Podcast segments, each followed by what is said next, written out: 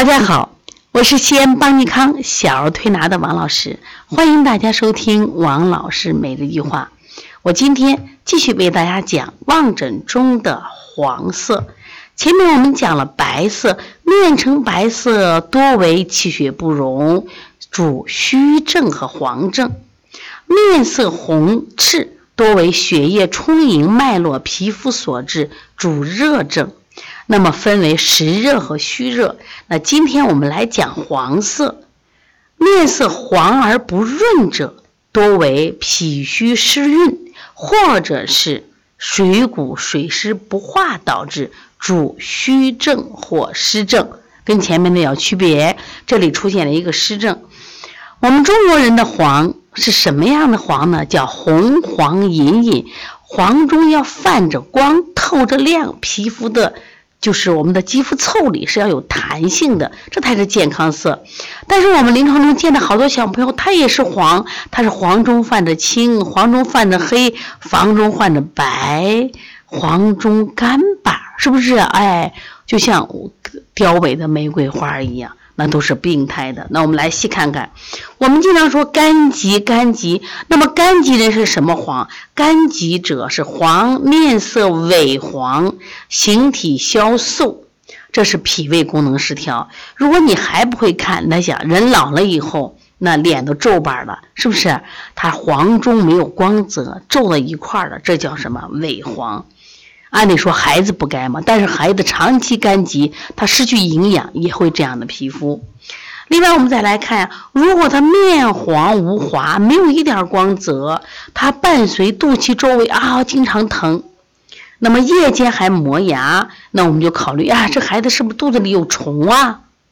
像过去的孩子有虫的特别多，那现在的孩子虽然不多，但是也有，那么可以吃点打虫药，就是如果肚子还疼的啊。那么还有一种面目色黄，但是很亮，我们称为鲜明，甚至还有一些油光的这种感觉。记住，这就是我们的黄疸中的阳黄。阳黄我们叫湿热内蕴，叫阳黄，就体内有湿还有热，湿化热了，所以它脸色黄是明亮的。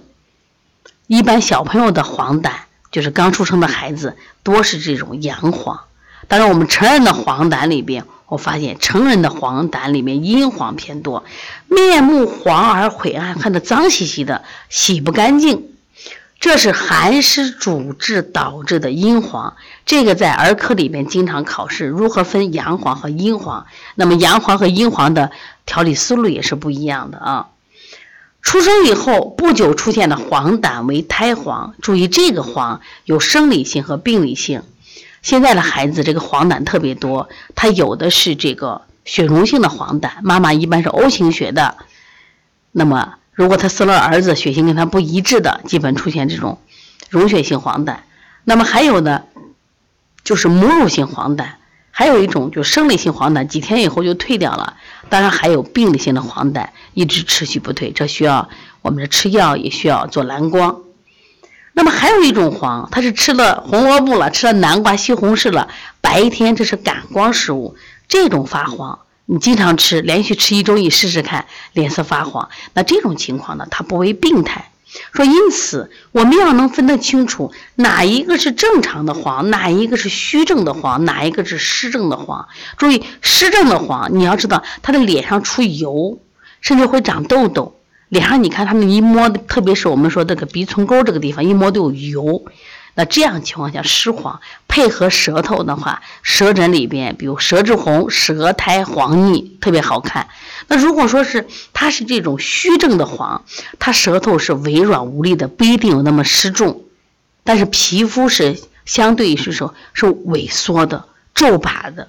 没有光亮的，所以大家分清楚，到底是虚症还是湿症，到底是虫病还是黄疸。